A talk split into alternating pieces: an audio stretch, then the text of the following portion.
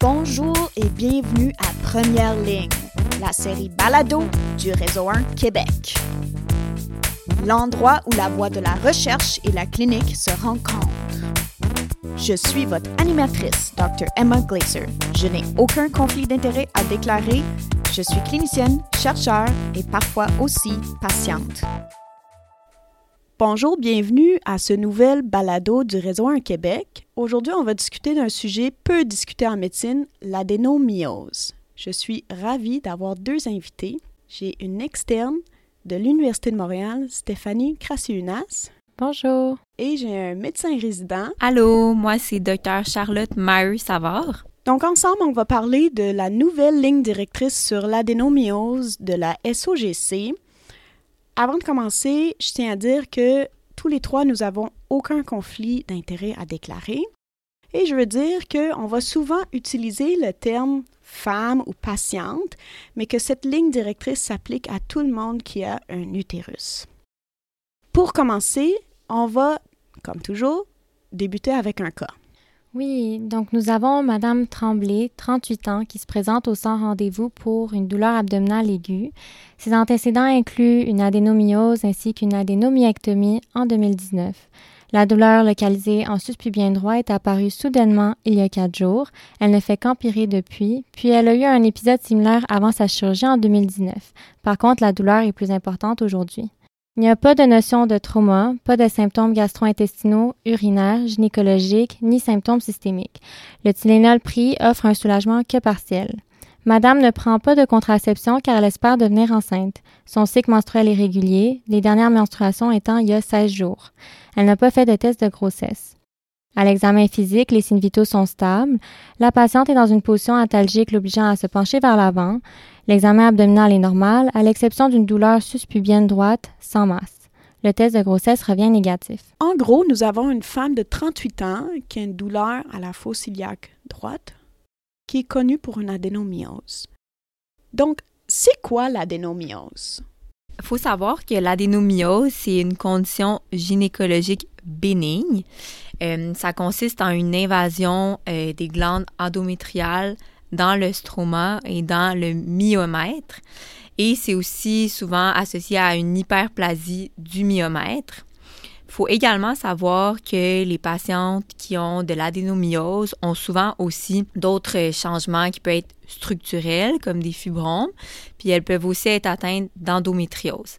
C'est des patientes qui peuvent se présenter avec des segments utérins abondants, qui peuvent se présenter avec des plaintes de dyspareunie, de dysménorrhée. Et c'est aussi des patientes qui peuvent avoir des problèmes euh, liés à l'infertilité.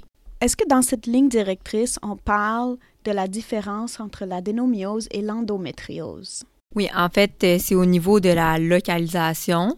Euh, donc, comme mentionné plus tôt, l'adénomyose, c'est au niveau euh, du myomètre, tandis que des endométriomes pourraient être trouvés, par exemple, au niveau de l'utérus. L'adénomyose et l'endométriose se tiennent dans le même spectre. Donc, ce qui est important à se rappeler, à garder en tête, c'est que, étant donné qu'ils sont sur le même spectre, il faudra en tenir compte lorsqu'on va envisager des traitements plus tard. Donc, à titre d'exemple, il y a eu des études de prévalence qui ont rapporté que des signes échographiques d'adénomiose ont été observés chez 20 à 34% des femmes en âge de procréer et 70% de ces femmes avaient de l'adénomiose symptomatique.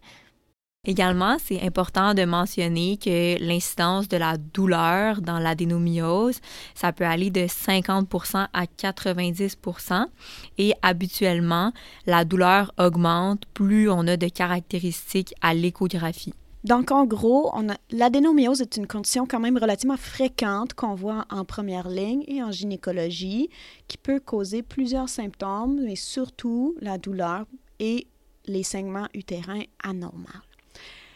Cette ligne directrice du SOGC se penche surtout sur le diagnostic et le traitement. Donc, à part euh, discuter de symptômes cliniques puis de penser, toujours penser à l'adénomyose et l'endométriose lorsqu'on a des femmes qui ont des douleurs ou des saignements utérins anormaux, comment on fait un diagnostic d'adénomyose?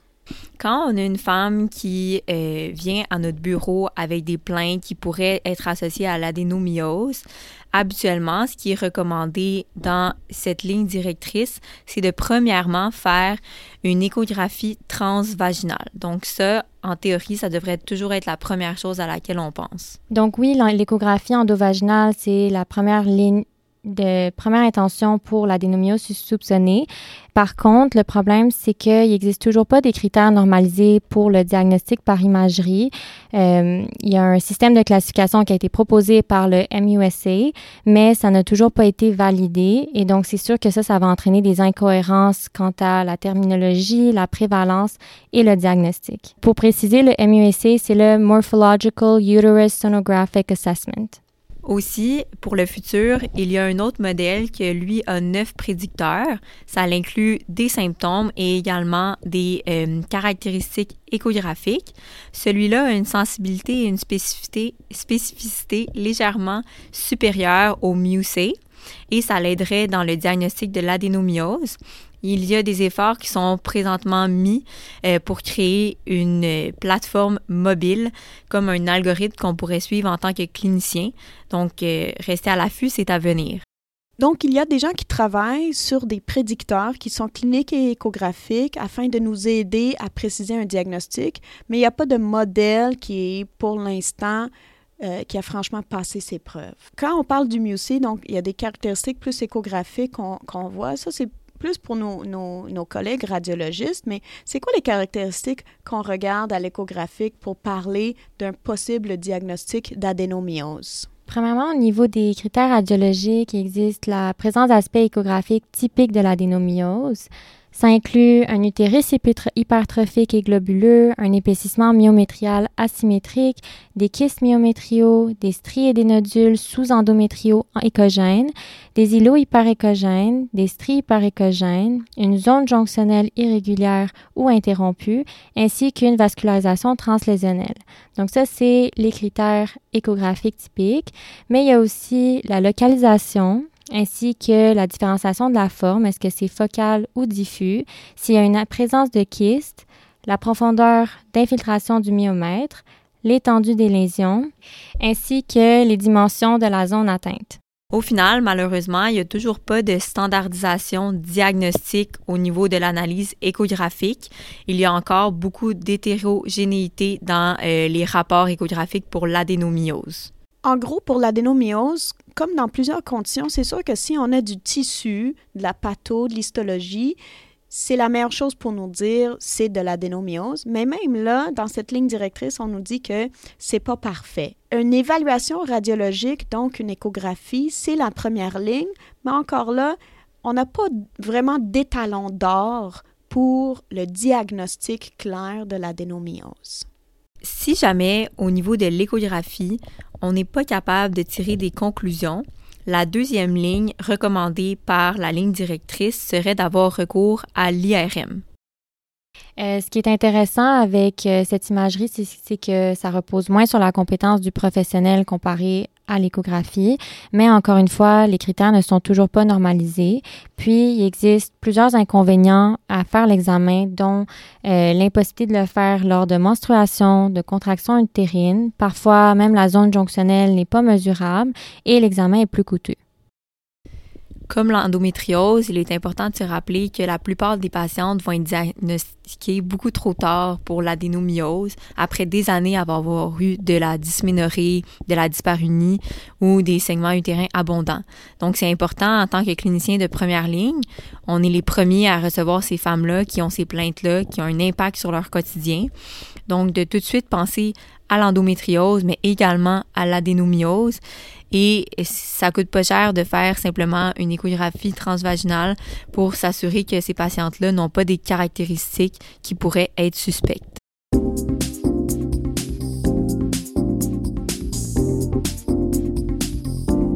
Donc, Stéphanie, si on revient à votre cas, cette patiente, elle, avait déjà un diagnostic d'adénomyose, mais dans notre cas, probablement qu'on avait envie de lui renvoyer faire une échographie pelvienne.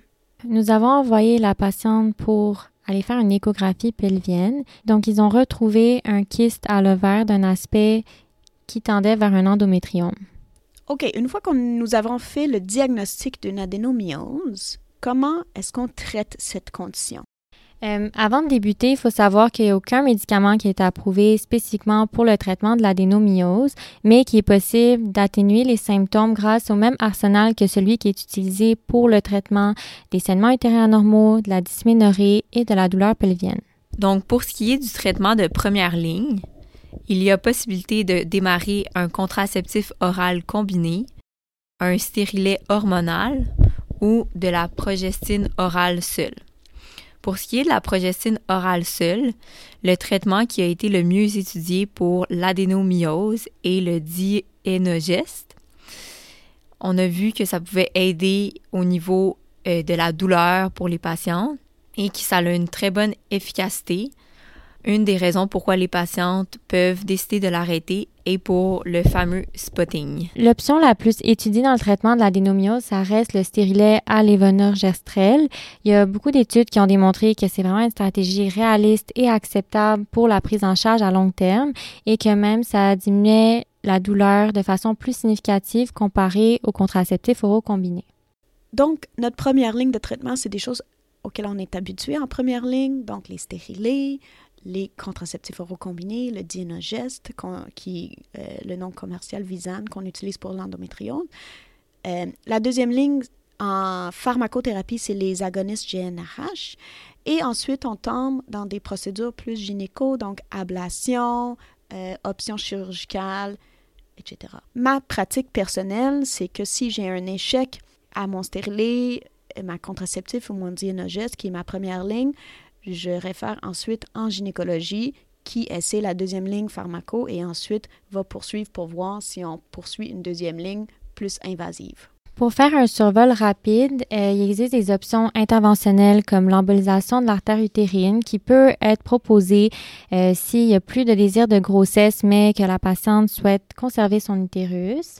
Au niveau des options chirurgicales, il existe l'ablation de l'endomètre, l'adénomiectomie, l'hystérectomie, encore une fois selon la tolérance au traitement, l'efficacité des traitements antérieurs et si elle souhaite ou non conserver un utérus. L'hystérectomie, c'est le seul traitement définitif de l'adénomiose. Ça permet également d'avoir un tissu sur lequel on peut euh, faire des études d'histologie. En tant que clinicien de première ligne, on peut avoir un impact sur la trajectoire thérapeutique du patient ou de la patiente, devrais-je dire, en euh, gérant son anémie avant de la référer en gynécologie.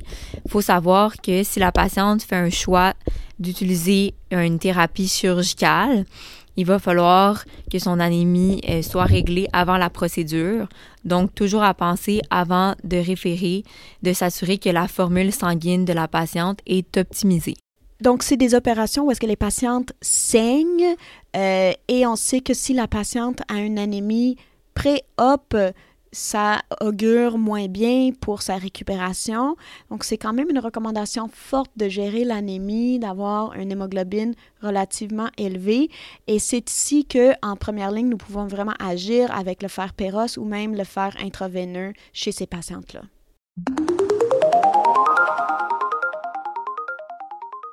Donc, qu'est-ce qu'on a fait pour traiter ta patiente, Stéphanie? Pour la patiente, en, plus d'avoir fait l'échographie, nous avons nous l'avons informée du fait qu'elle pourrait prendre du naproxen pour gérer sa douleur, bien entendu en expliquant les risques, puisqu'elle tente de tomber enceinte. Donc, ça nous réduit sur l'arsenal thérapeutique qui consiste en gros des COC, des stérilets, euh, progestatifs orales. Donc, le cas particulier d'une patiente qui souffre d'adénomyose, mais qui désire tomber enceinte, une gestion thérapeutique plus complexe. En plus, l'adénomyose peut contribuer à l'infertilité. Malheureusement, en lisant euh, la ligne directrice, il n'est toujours pas clair présentement avec les avancées si le traitement de l'adénomiose peut augmenter le retour à la fertilité. Stéphanie et Charlotte, j'aimerais ça que vous critiquiez cette ligne directrice. Pour ce faire, nous avons utilisé une grille d'analyse d'un guide de pratique. Selon moi, en termes d'utilité et de pertinence, les recommandations sont centrées sur l'amélioration des issues orientées sur le patient, elles sont concentrées sur des bénéfices directs pour le patient. On s'attarde aux symptômes qui ont un impact fonctionnel comme les segments utérins abondants, la dysménorrhée et l'infertilité, et non sur les marqueurs biochimiques ou des facteurs de risque. Est-ce que les recommandations sont claires et applicables? Premièrement, il apparaît clair que pour un médecin de première ligne, la première chose à faire est une échographie transvaginale. Toutefois, en recevant les résultats, les lignes directrices deviennent plus imprécises. Il n'y a pas d'arbre décisionnel ou d'algorithme à suivre et il n'y a toujours pas de standardisation pour les résultats d'imagerie et même d'histologie. Concernant la fiabilité, le guide repose sur une revue systématique de la littérature. Ils ont effectué des recherches dans les bases de données Medline, Cochrane, puis ils ont inclus des essais cliniques randomisés, méta-analyses, revues systématiques, etc. Puis tous les articles dans toutes les langues furent répertoriés et examinés, puis ça a été aussi des articles qui étaient récents. En termes de fiabilité, l'étude repose également sur un système d'évaluation. Dans cette étude, les recommandations de qualité ont été basées sur le GRADE. Euh, il n'y a aucun conflit d'intérêt lors de la production de ce guide pratique et euh, le groupe de travail incluait seulement des obstétriciens gynécologues. Euh, malheureusement, il n'y avait pas de médecins de famille ou de patients partenaires dans le cadre de cette ligne directrice. Effectivement, cette ligne directrice n'incluait pas de patients partenaires ni de médecins ou d'acteurs de la première ligne comme un pharmacien, etc. Je trouvais qu'il manquait certains éléments. On est de plus en plus habitué dans les lignes directrices qui viennent de la première ligne, donc nos lignes directrices peer, par exemple, qu'on discute beaucoup ici sur le balado, d'avoir une vision première ligne dans cette ligne directrice, on parle aucunement de traitement non pharmacologique, non intervention chirurgicale. Donc, on ne parle pas de diète euh, particulière, alors qu'il y a quand même tout un champ d'études qui a des qualités d'évidence qui ne sont pas extraordinaires, mais qu'il y a des gens qui se posent la question, y a-t-il des, des types de régimes nutritionnels qui peuvent impacter l'adénomiose? Puis ça, c'est le genre de truc que nos patientes nous demandent dans le cabinet.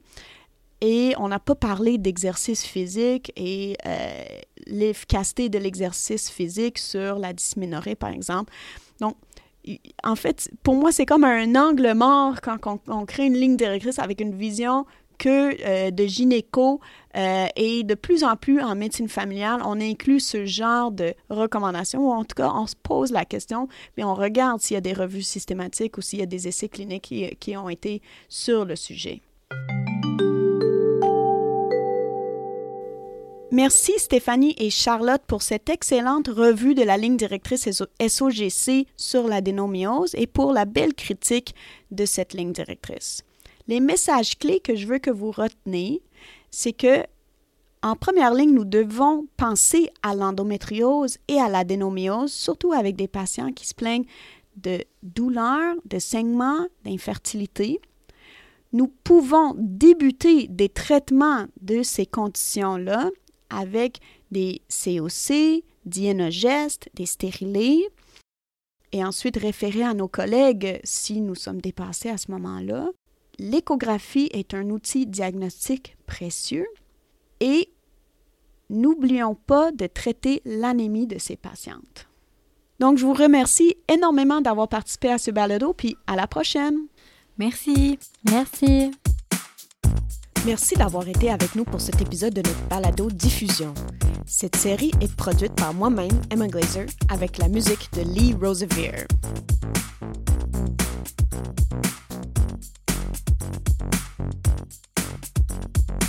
Nous sommes financés par le Réseau 1 Québec, un réseau de chercheurs, cliniciens, patients et gestionnaires qui collaborent pour produire et appliquer des connaissances visant l'amélioration des pratiques en soins et services intégrés de première ligne au Québec. Le Réseau 1 vous offre une panoplie de services, appels à projets, soutien à la recherche, webinaires et événements spéciaux et plus encore. Pour en apprendre davantage, visitez le www.réseau1québec.ca. D'ici là, prenez soin de vous.